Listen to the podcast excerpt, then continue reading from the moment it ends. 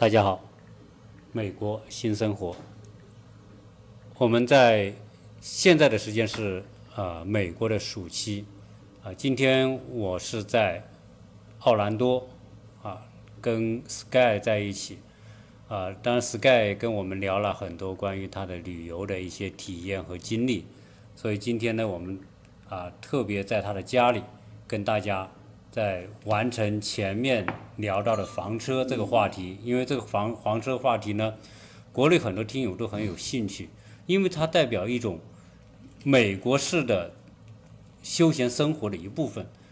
呃，当然我们在国内目前还缺乏这种玩房车的条件，因为房车除了房车本身之外，有更重要的是它的整体的啊配套和营地啊，然后我们国内当然。各方面的原因吧，相应来说就会比较缺乏。但在美国呢，它是一种极其普遍的生活方式。Sky 他在美国，呃，他自己买房车，所以呢，在上期呢，他就跟大家聊到了关于房车的一些非常细节的一些知识，呃，让很多听友对房车有一个非常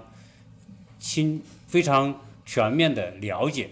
而这一期呢，我们在他家里呃聊的这一期是聊他。开房车，啊，在美国游玩的一些体验和有趣的事情。当然，啊，除了房车，也可能他会可以也会聊到一些关于他自驾聊的一些，呃，自驾的过程当中的一些有趣的话题。反正都是开车在美国走嘛，啊，所以啊，今天呢，呃，我们继续请他跟大家来分享他的这个自驾和房车的这种体验。我们请他跟大家打招呼。Hello，大家好，我是 Sky，今天很高兴又开始录制我们呃 RV 房车环游美国的经历。啊，这次很高兴，呃，北美鸟人以及他的朋友，就是堪萨斯的安静，我上次也就是开房车到了他家，呃，那一起来我们奥兰多旅游，因为现在是暑期，暑期是奥兰多最热的一个是。天气最热，旅游也最热，因为暑期是孩子们要出来玩，家庭都是围绕着孩子转。那奥兰多一定是孩子们的天堂，游乐的游乐的世界。当然也是我永远离不开这个话题，是它也是高尔夫的天堂啊。那更是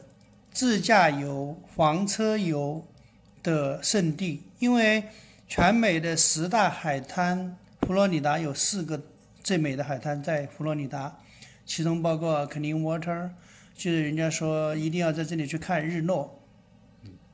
那，嗯，然后呢，就是说，呃，佛罗里达的这个呃旅游呢是是很丰富的，旅游资源很丰富的。那我们这一次讲的就是说，我怎么样从洛杉矶，是美国西部的最南最南。开着房车环绕美国的北部一圈，然后到达了美国的东部的最南。这个过程，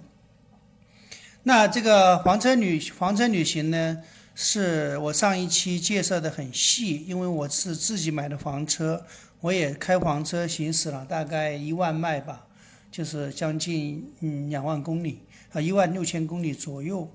那在这个过程当中，肯定是有酸甜苦辣，也有很多乐趣，啊，那我上一期呢就会讲的，呃，大家啊，我也我也讲的非常的细，关于美国这个房车的保有量，美国房车的租赁和买卖和使用的一些细节，包括一包括房车的设施，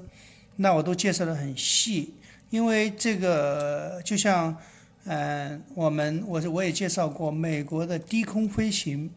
嗯，是全世界最最繁最发达的，也是最多的。就是小飞机嘛。小飞机，那所有的出行都是必须要有细致的前期工作。那你要是看他们看我，我有我有很多朋友玩这个嘛。那你要是看他，我有朋友是环球飞行第一个中国人。那你要是知道他，你去看他的那个细节，你就会知道，他在起飞之前的每一个细节，都是非常非常的认真。所以我的第我今天我花我上一期花了一个小时的时间去介绍这个房车营地、房车和房车营地和房车的一些细节。那么我这一期呢，就把我的这个过程跟大家进行一些小一些细节的分享。哎、我就我我也我就呃，Sky，就是你在聊这个呃房车的时候啊，呃，我知道你买完房车之后，你就去了墨西哥。嗯。呃，墨西哥呢是一个非常给我们的印象当中是一个好像很乱的地方。嗯。而你这次拖着一个房车行这么远，啊、又要过，海过海关，那么那边我听你说那边是特别乱，那你整个体验是怎么样？跟大家分享一下这一段。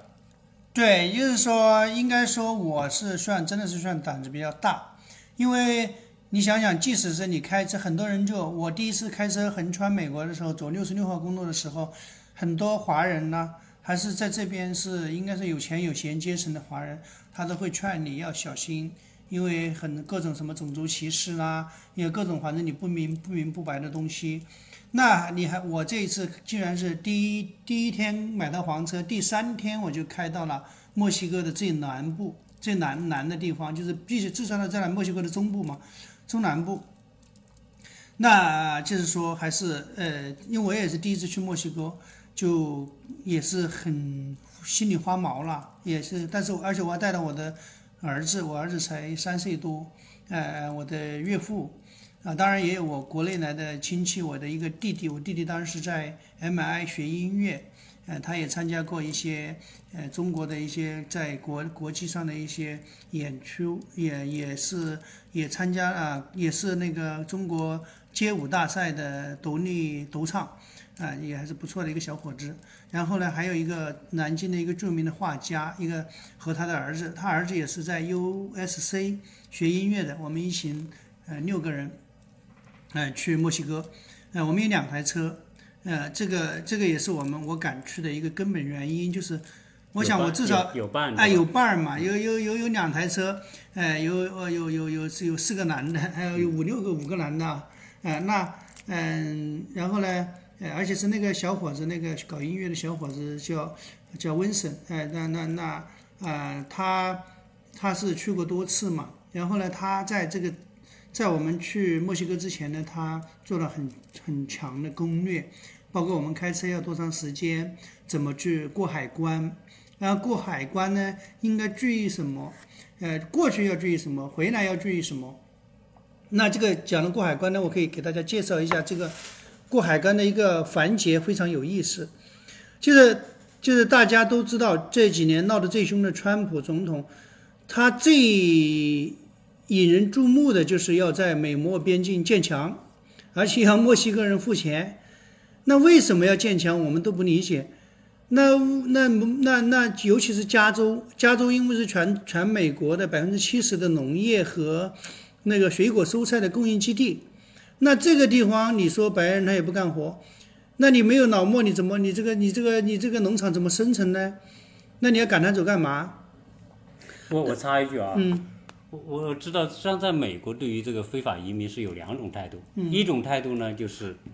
呃，共和党的就是特别反对这个非法移民的，嗯，而且以非常严厉的方式来对待非法移民。现在是只要查到就立刻遣返，嗯，呃，还有一部分呢就是民主党为主的这些州呢就比较宽容，嗯，你刚才讲到的加州应该就是属于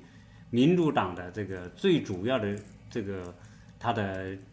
州吧，嗯，然后他对这种移民，特别是这些嗯。来自于墨西哥和中南美洲的非法移民，相对还比较宽容，嗯。啊，所以才导致说很多人都从那边涌向这个美国，对吗？嗯，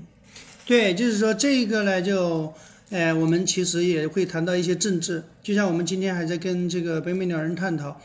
这个美国的政治到底是趋于善良，趋于对世世界负责任，还是趋于一些。呃，资本控制的一些大鳄在背后操控呢？当然，其实结论就是一些资本的大鳄，它控制着美国的政治。它控制美国政治的根本的原因就是通过选票，通过这个呃个政治现金，就给这些呃政治候选人，这什么总统候选人呢捐款来来来来控制着这个美国的政治政策。那为什么加州作为民主党的一个重重仓地，就是说希拉里在你在加州和纽约州是绝对的呃完胜，就是这属于南州嘛？那其实我觉得也其中一个根本的原因就是，呃，美国的加州是科技和农业的最发达的地方。那科技当然是希望全球化，那农因为它的赚钱和那个都是在在在全世界嘛，它的资本也在就那纽约也是啊，纽约的这个华尔街资本，它是控制全世界的资本。那呃，传统的一些美国的资本家呢，像石油大亨呐、包括那些钢铁以钢铁为主的，像匹兹堡啊，那个原来以前我们学习叫肯德肯德基那个底特律呃呃底特律那不是匹兹堡，呃就是钢铁之城嘛。呃，底特律是福特汽车嘛，这些所谓的呃铁锈地带，呃这些人，那都是属于老一老牌资本家控制。那这时候是像布什，他都是传统的资本家，石油以石油起家的。那这些人他是希望钢铁、石油和这些呃工人能够是他们的主要主要力量，财富也来源于此。那他们就是以共和党为主体。那加州的民主党他嗯、呃就反对，那就他要作为庇护州。嗯，庇护州其实它源自也很简单，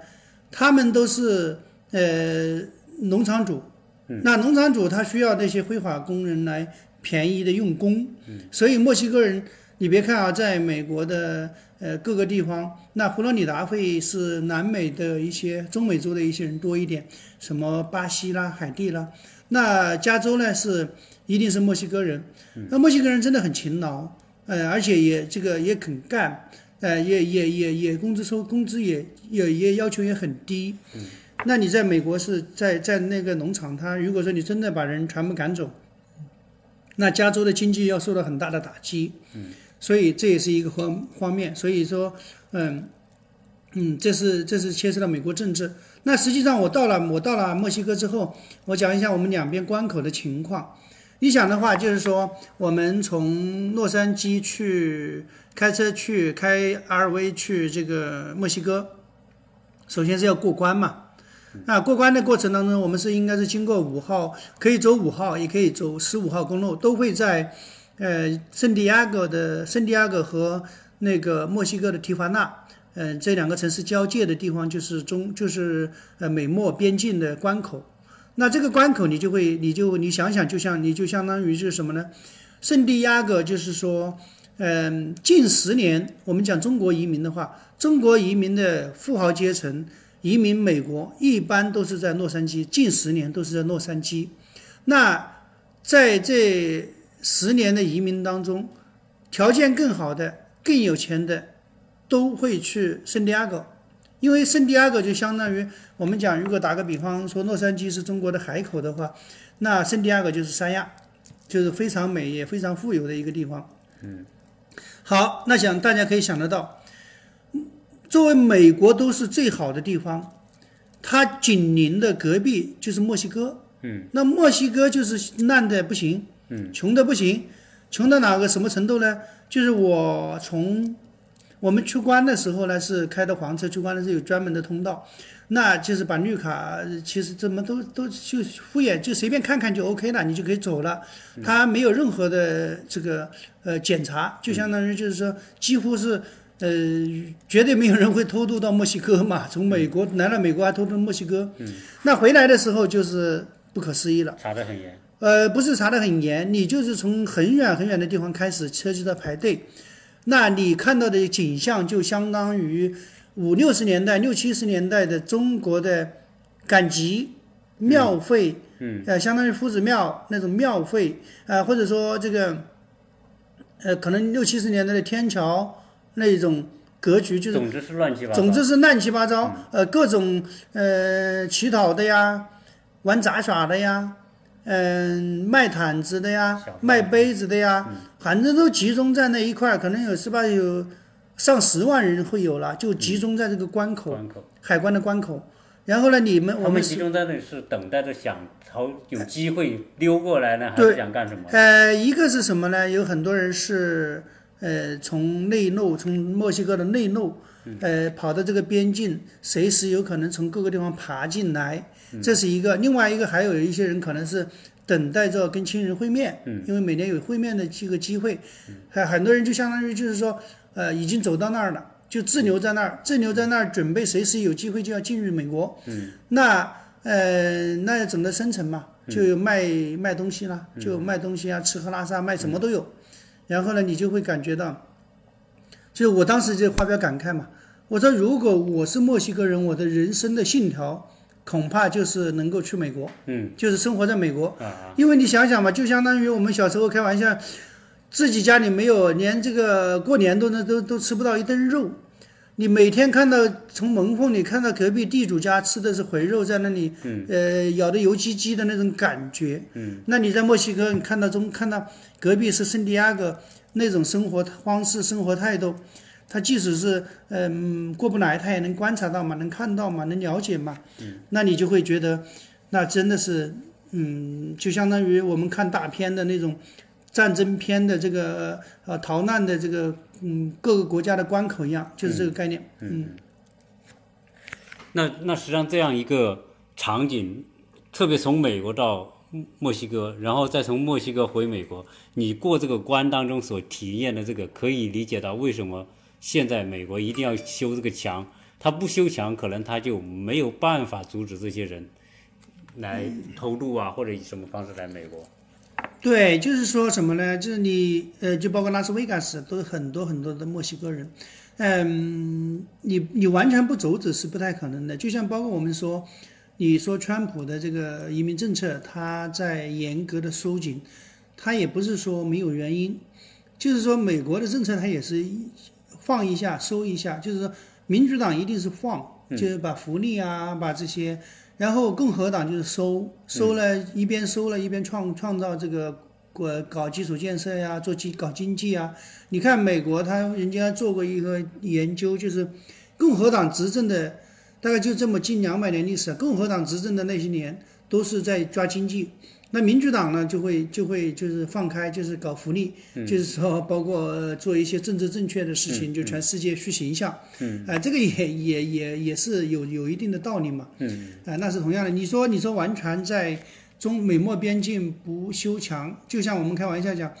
嗯，你如果说中国的，就是我我记得啊。呃，我们可能不涉及政治，但是我记得有一段时间是中国是要求所有的小区把围墙给拆掉，后来确实是也不了了之。我插一句话啊，就是讲这个，这是个矛盾。民主党呢，它开放，它包庇这些非法移民，但是呢，同时呢，对他自身来说也带来很多困扰，因为我知道很多的加州现在的物价很高，嗯，其中一个原因就是他要收更多的税来应付那么多的移民可能带来的一些问题，包括医疗的问题呀、或者救济的问题呀、这钱从哪来？都要从税收来，所以导致现在最简单就是在加州的油，汽油。我朋友说他在前段时间大概是四块六、四块八对。一一加仑，对，而我们今天在这里的这个油两块四、两块五，那就差很多了，差了差不多百分之四十。嗯，啊，这就是它的这种开放政策，同时也会给它带来这种相应的一种困扰，对吧？嗯，那你今你去墨西哥之后，你你对呃墨西哥的这种印象就是属于那种相差特别大，跟美国对吧？对，落落差落差特别大。嗯，但我觉得也不用去过多的担心呢、就是说，呃，所以讲人家民主共和两党这个相互执政，它基本上各各各干十年，嗯，它是也是有原因的，就是放一下收一下，收一下放一下嘛。嗯，美国永远是那个棍棒和胡胡萝卜，胡萝卜政策嘛，呃，这就包括我们今天还在探讨小孩教育。如果说你完全的对小孩不管制，或者说你像中国，或者说我们有些的家庭管制的太严，这都是有问题的，对吧？我们不能也没有说什么对和错。那我们就讲了，就是说这次，呃，我们做阿尔维旅行的时候，我们就，呃，呃，那个我们第一我是第一次嘛，那我就更多的是呃那个小伙子，嗯、在大学嘛，在 USC，他做攻略，他定营地，他定就然后他去寻找那个呃我们营地周围的一些呃吃的呀，然后买海鲜的海鲜市场啊，还有那个墨西哥的老街啊，就是非常有名的老街。然后呢，我们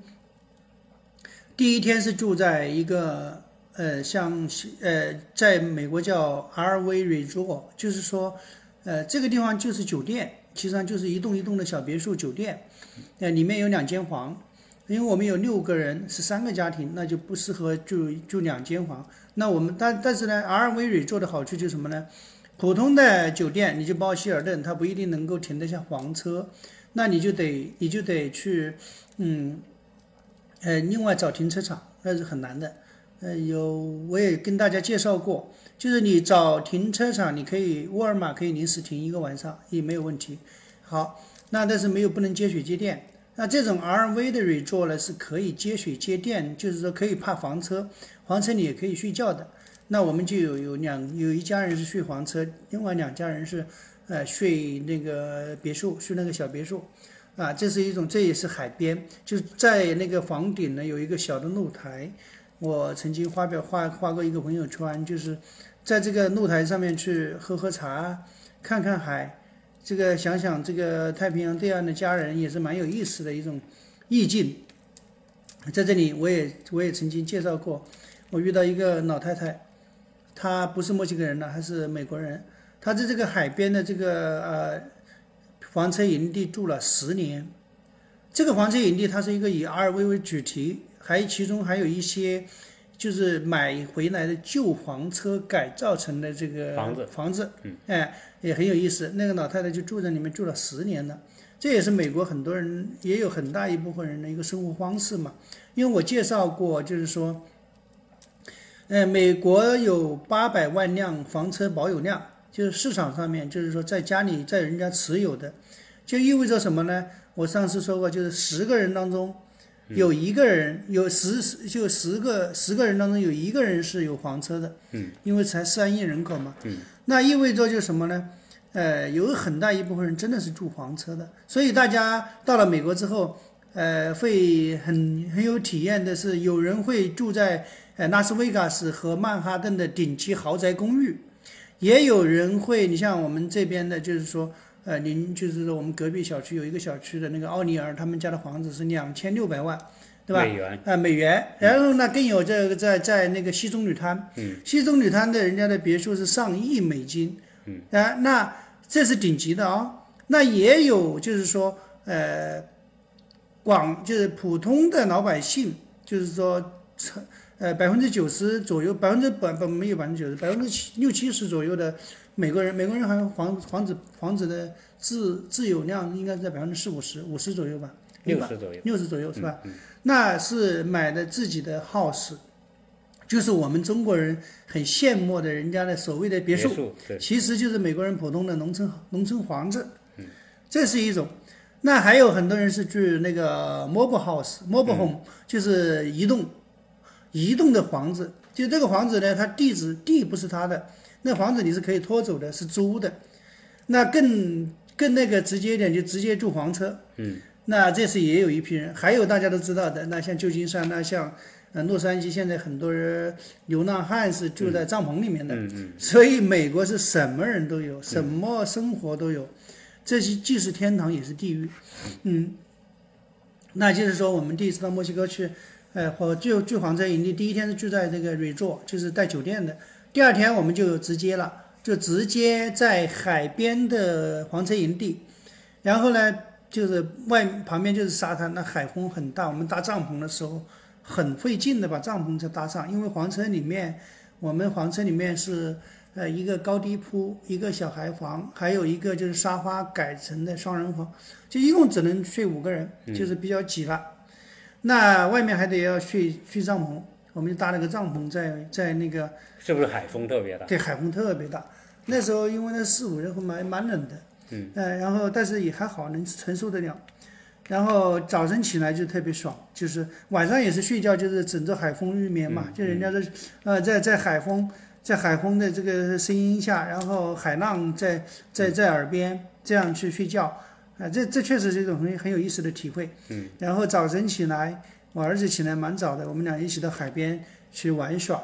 哎，那种那种感觉是非常非常美。就是偶尔体验一下这种生活，海边的这种住营地住宿生活还是非常特别的啊。嗯那你这个驾房车这个过程当中有没有遇到一些什么惊险的或者紧迫的事情啊？在这个包括你说的这些，因为它特别长嘛，操纵不那么方便嘛。对。那我在那个墨西哥就遇到过一次，就是，呃，因为那个小伙子一开始他没有没有注意到，呃，第二天我们订营地的时候，他订到了一个海边，就是美国的黄美国的营地还有很多种，你订的时候一定要注意，他那个是。纯粹在悬崖海边的悬崖上面，嗯，一个小的一个所谓的公园儿，嗯，那在这里，他定了一块，定了一个位置，结果一去，我先到，他们去买海鲜去了，嗯，他们后到，然后好了，去买海鲜买酒，因为墨西哥，墨西哥的啤酒，大家在中国的喝啤酒的人都知道，有个叫科罗娜，它是嗯嗯叫墨西哥的啤酒女王，全世界的单。产量最大的一个啤酒，一个单支啊，然后美墨西哥的啤酒真的非常好，因为墨西哥人很奔放嘛，喜欢喝啤酒。嗯。他们的伏特加也很好，也很便宜，可能就十块钱一瓶，都非常好。哎，我他们去买酒，然后海鲜在当地的海鲜也不错，然后呢就他们去买，然后他把定好的地址告诉我，然后我开到房车去的，到了那个地方我就。感觉不对劲，因为是要开到悬崖下面，是四十五度角差不多的悬崖倾下倾斜的，而且是不不是水泥地面，它是土土泥。哎，土呢？我尝试准备往下开的时候，我就开了一下，我感觉不对劲，我犹豫了，然后我就停在那儿，我说我走下去看一下。嗯。我一走下去，我就发觉我连走都站不住。嗯，我说我这样下去，我绝对，因为大家我跟大家讲过多少次，房车就是我的那个皮卡后面拖了一个房子。嗯，你想，如果说是大家开过车的人都知道，如果后面有一个东西顶，你刹车是刹不住的，你怎么刹都刹不住。我我还发的那个朋友圈说，我说今天先险些葬身太平洋。嗯，就是我后来就犹豫了，因为我想到我还有家人在身上，嗯，就是我我小孩在身上，那我说我还是。谨慎一点，我去看了一下，后来等他们一来，他们用小车是可以开下去的，哦，哎，贴地，嗯，哎，开了之后还不能原路返回，原路还上不来，要从侧面再才能过来，然后我就停在那里，然后他们一观察才知道那个只是适合年轻人搭帐篷、徒步啊，徒步的，嗯，就是帐篷，那那睡睡在那肯定是很过瘾的，嗯，哎，那这个。这是当时遇到的一个很惊险的一个一个一个地方。如果你要开下去，那肯定控制不了了。那回不来了，那基本上回不来，真的是到大海了。嗯。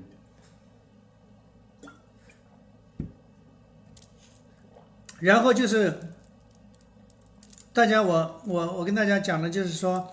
呃，开房胎爆了胎是吧？啊，对，爆胎是就是我开始我从墨西哥回来之后，后来，呃，不是我开车，就是从墨西哥啊，不是从洛杉矶出发嘛。从洛杉矶出发到，呃，刚刚离开洛杉矶大概，呃，不到半个小时。那是正好七月，七月是整个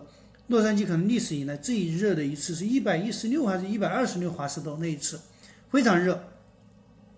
你想在那么炎热的天气，我去，我开的房车出发，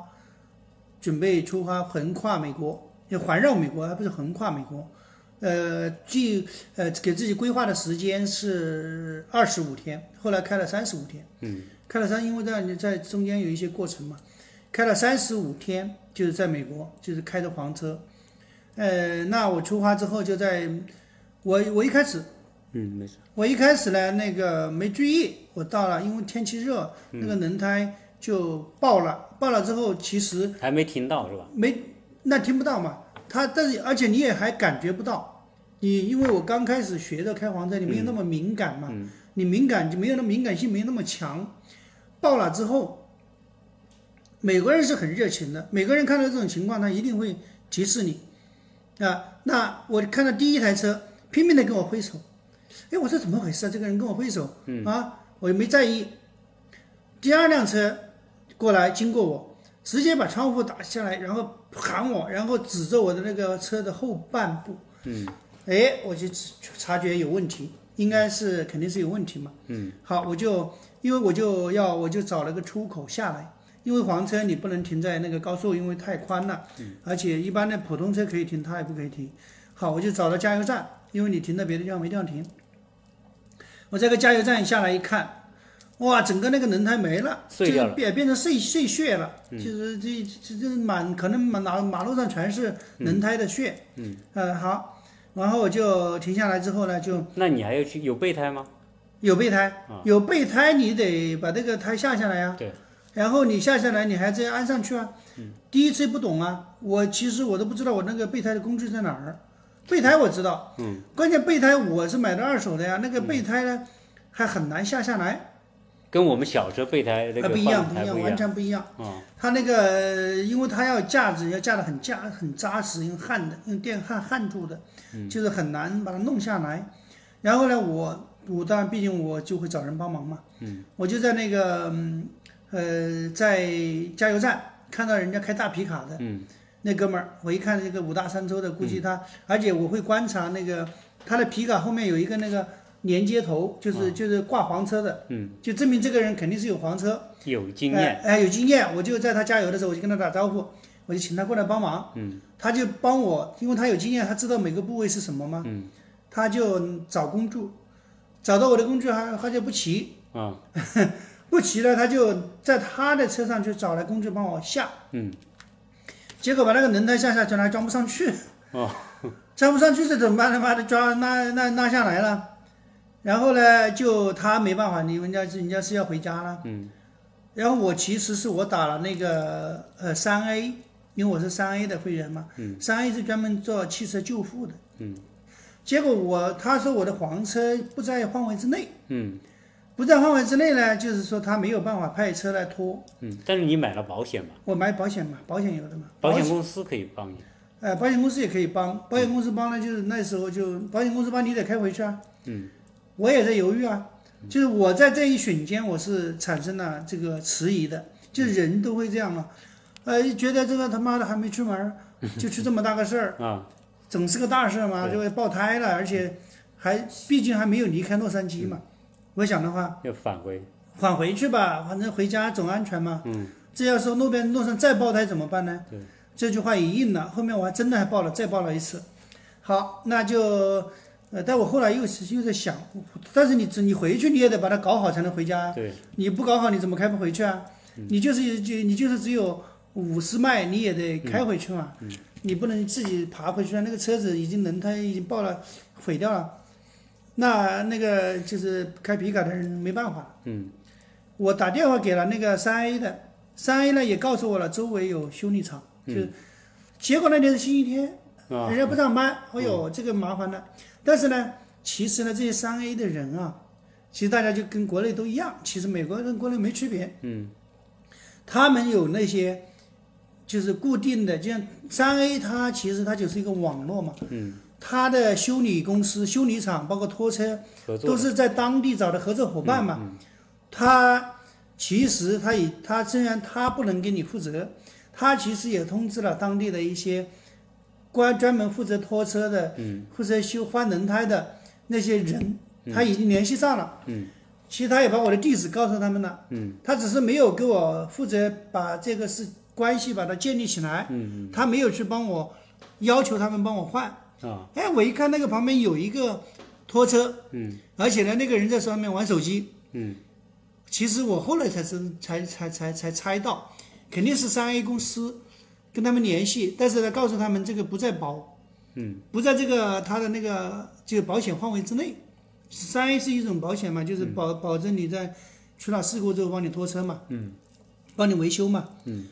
那其实人家生意来了嘛，人家就停在我的周围，嗯，他一看你没办法了。对对对，然后我就过去，我也过去了，我就跟他打招呼，然后告诉他情况。他下来一看，他说这个要嗯换，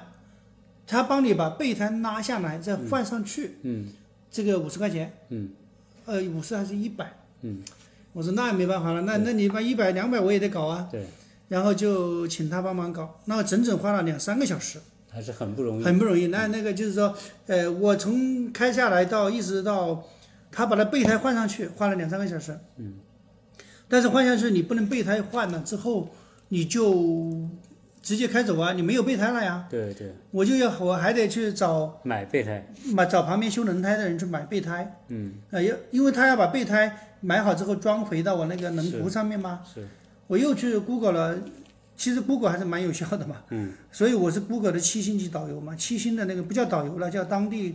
就就地方的，就是评价比较多，哎对，这好，就是向导嘛，就是向导，就是给所有人提供帮助的，哎，我的那个像 Google 上面点击率是一百万嘛，嗯，OK，那就是说，Google 到有一家不休息，嗯，那天可以换胎，我就开过去。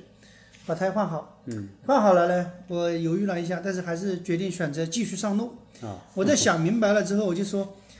我即使是现在开回去，那我总得还得回来，还得上路啊。嗯，我无非就是轮胎爆了一个，我说我即使是回去换轮，回去，我在家门口坏了，我不还得要找人修，没有什么区别。嗯，那就继续向前。等于说整个还是是刚刚离开洛杉矶。嗯。然后你是，就是往北去旧金山，然后再横跨美国大陆这一趟是吗？对。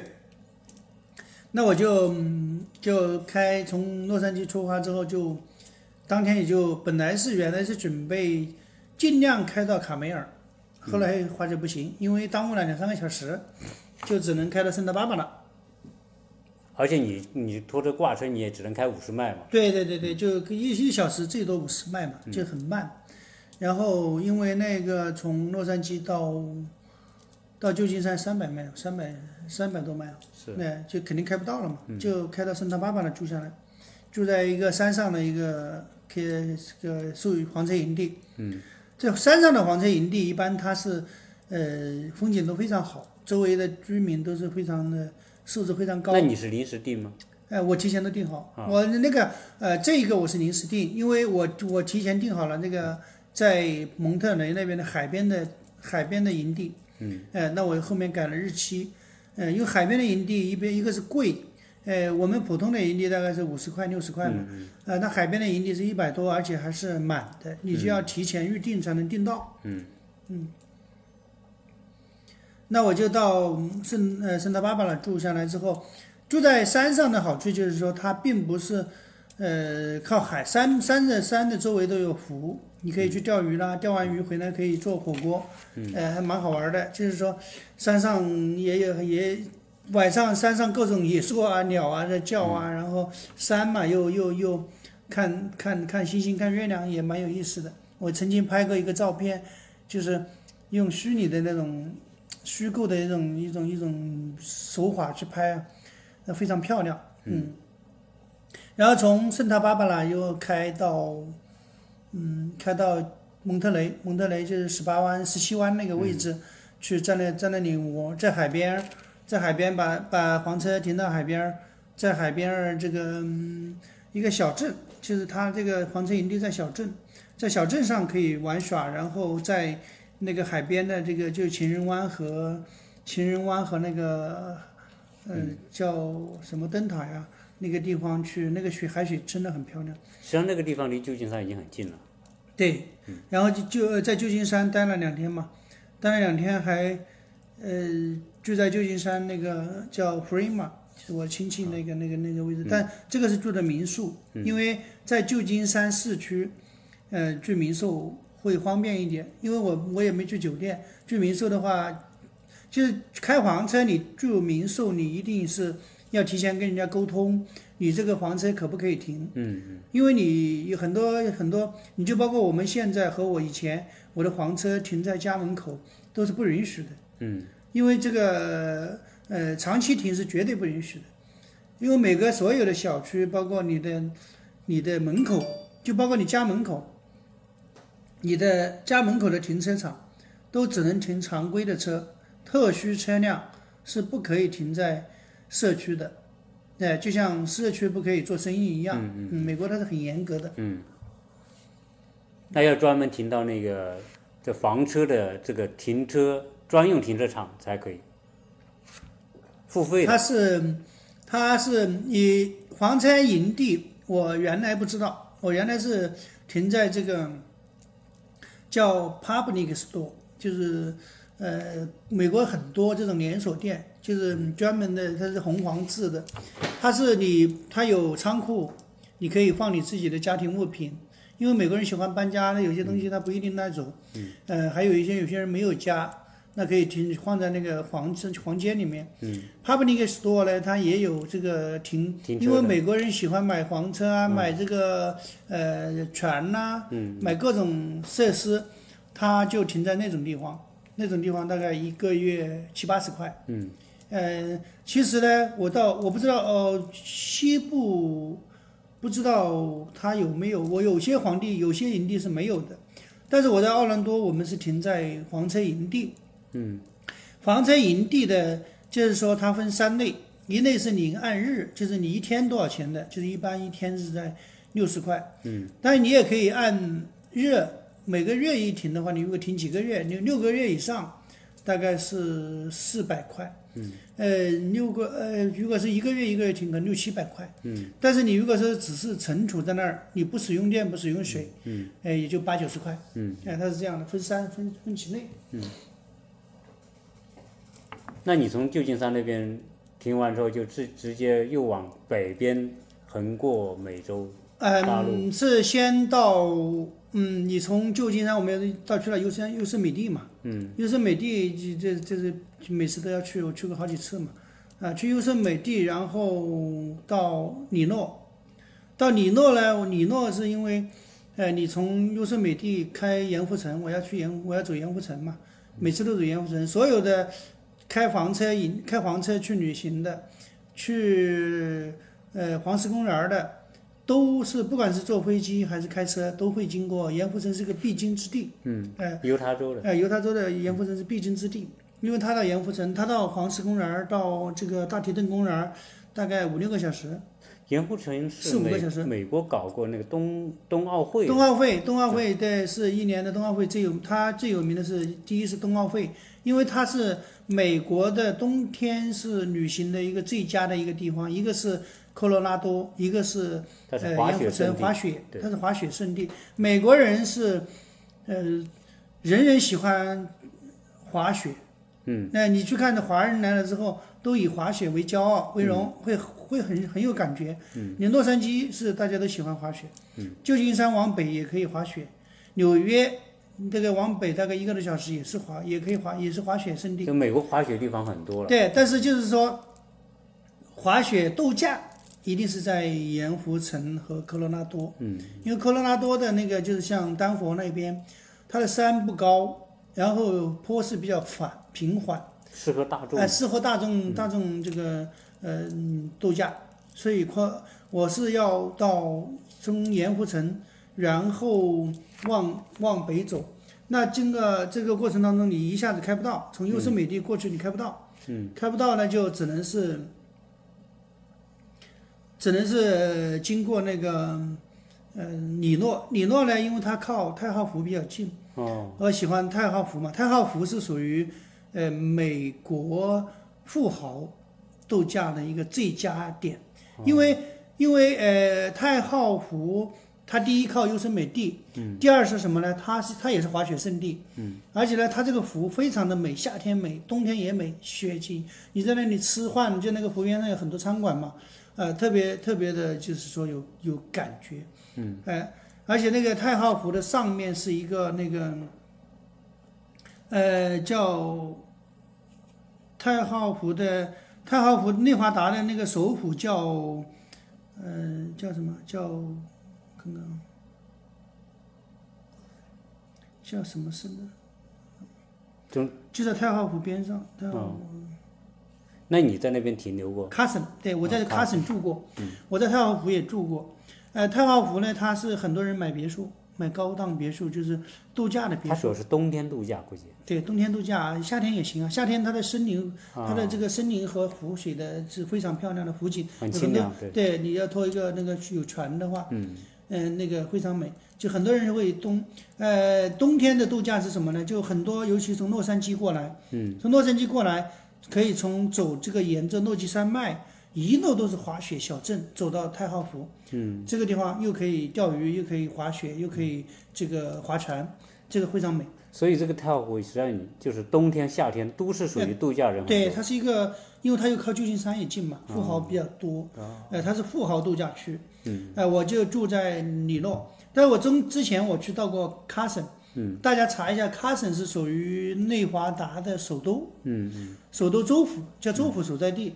这个卡森它最有名的是幽灵。嗯，它是哦它是世界上的幽灵出现的出现的最多的一个城市，就住在那里的人随时有可能看到幽灵。意象。啊，意象非常的多。我后来，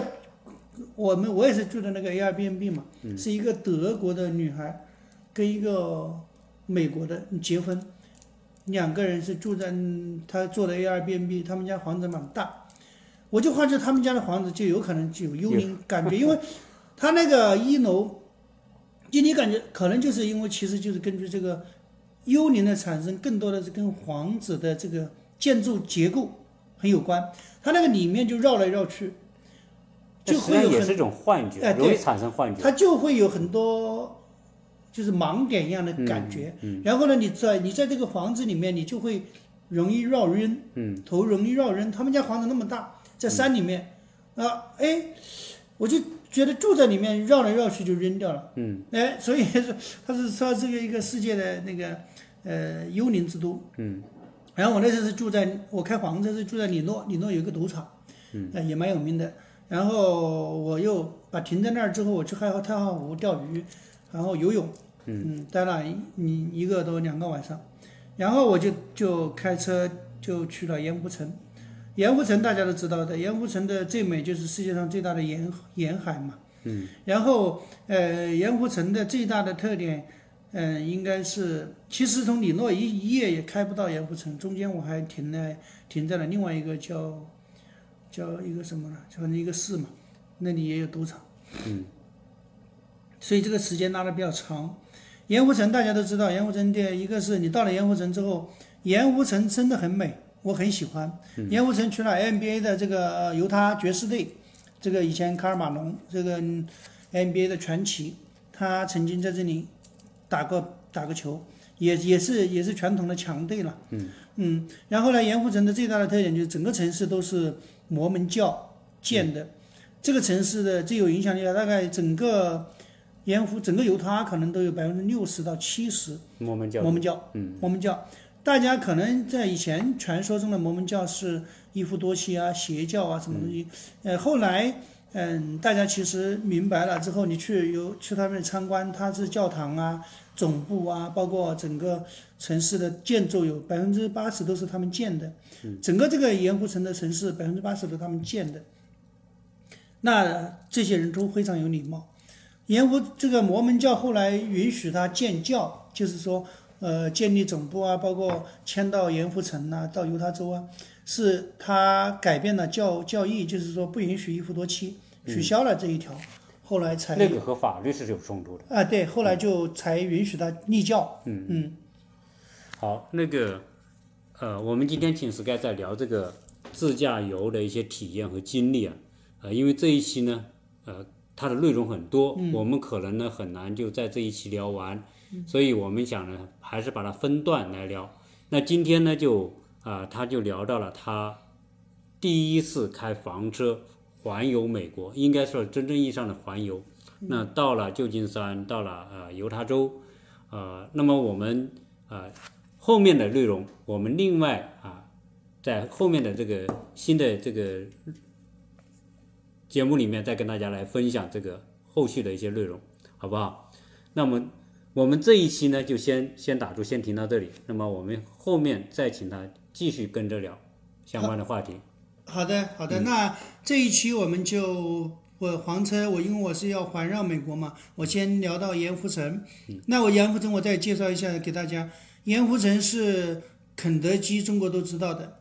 肯德基老爷爷在几十年前创建肯德基的时候，他实际上人是肯德基州的，他的总部现在还是肯德基州。然后他的第一家店他跑了无数，找了很多人投资，最后有人愿意投资。他的第第一家肯德基店，全世界第一家肯德基店在盐在盐湖城靠近中国城那一边，就大家如果是有机会可以去，当然没什么特别的，就是里面会有一些文化的东西。嗯，那这一期就谈到这儿，然后我们后面再谈从盐湖城穿过科罗拉多大峡谷，呃，科罗拉多州的所有的峡谷中间又经历了一些事儿，然后给大家介绍一下，其实遇到任何事儿都不用怕，包括我也到了那个。经过了这个呃，到丹佛，其实科罗拉多也算是铁锈地带，就是说很多穷的啊，就是说美国的，就是支持川普的人吧，我住在他们家，然后又到了匹兹堡这样钢铁之城，也从也曾经到了到过美国曾经的四四大城市圣圣路易斯，圣路易斯曾经有一年同时举办奥运会和呃这个世博会。现在的状况，我在那里把房车停在黑人区最危险的，号称东东圣印度圣路易斯，嗯，呃，听到枪响啊，什么东西的，还蛮有意思的，嗯。嗯，好，那因为这个这一期呢，啊，时间有点长啊，我们就先聊到这里。那后面的一些有趣的话题呢，请他 Sky 继续跟我们分享。同时欢迎我们的听友啊，如果你喜欢这种闲聊的方式和内容，请你啊点赞分享。和更多的跟其他的朋友来来来传播啊！谢谢大家收听。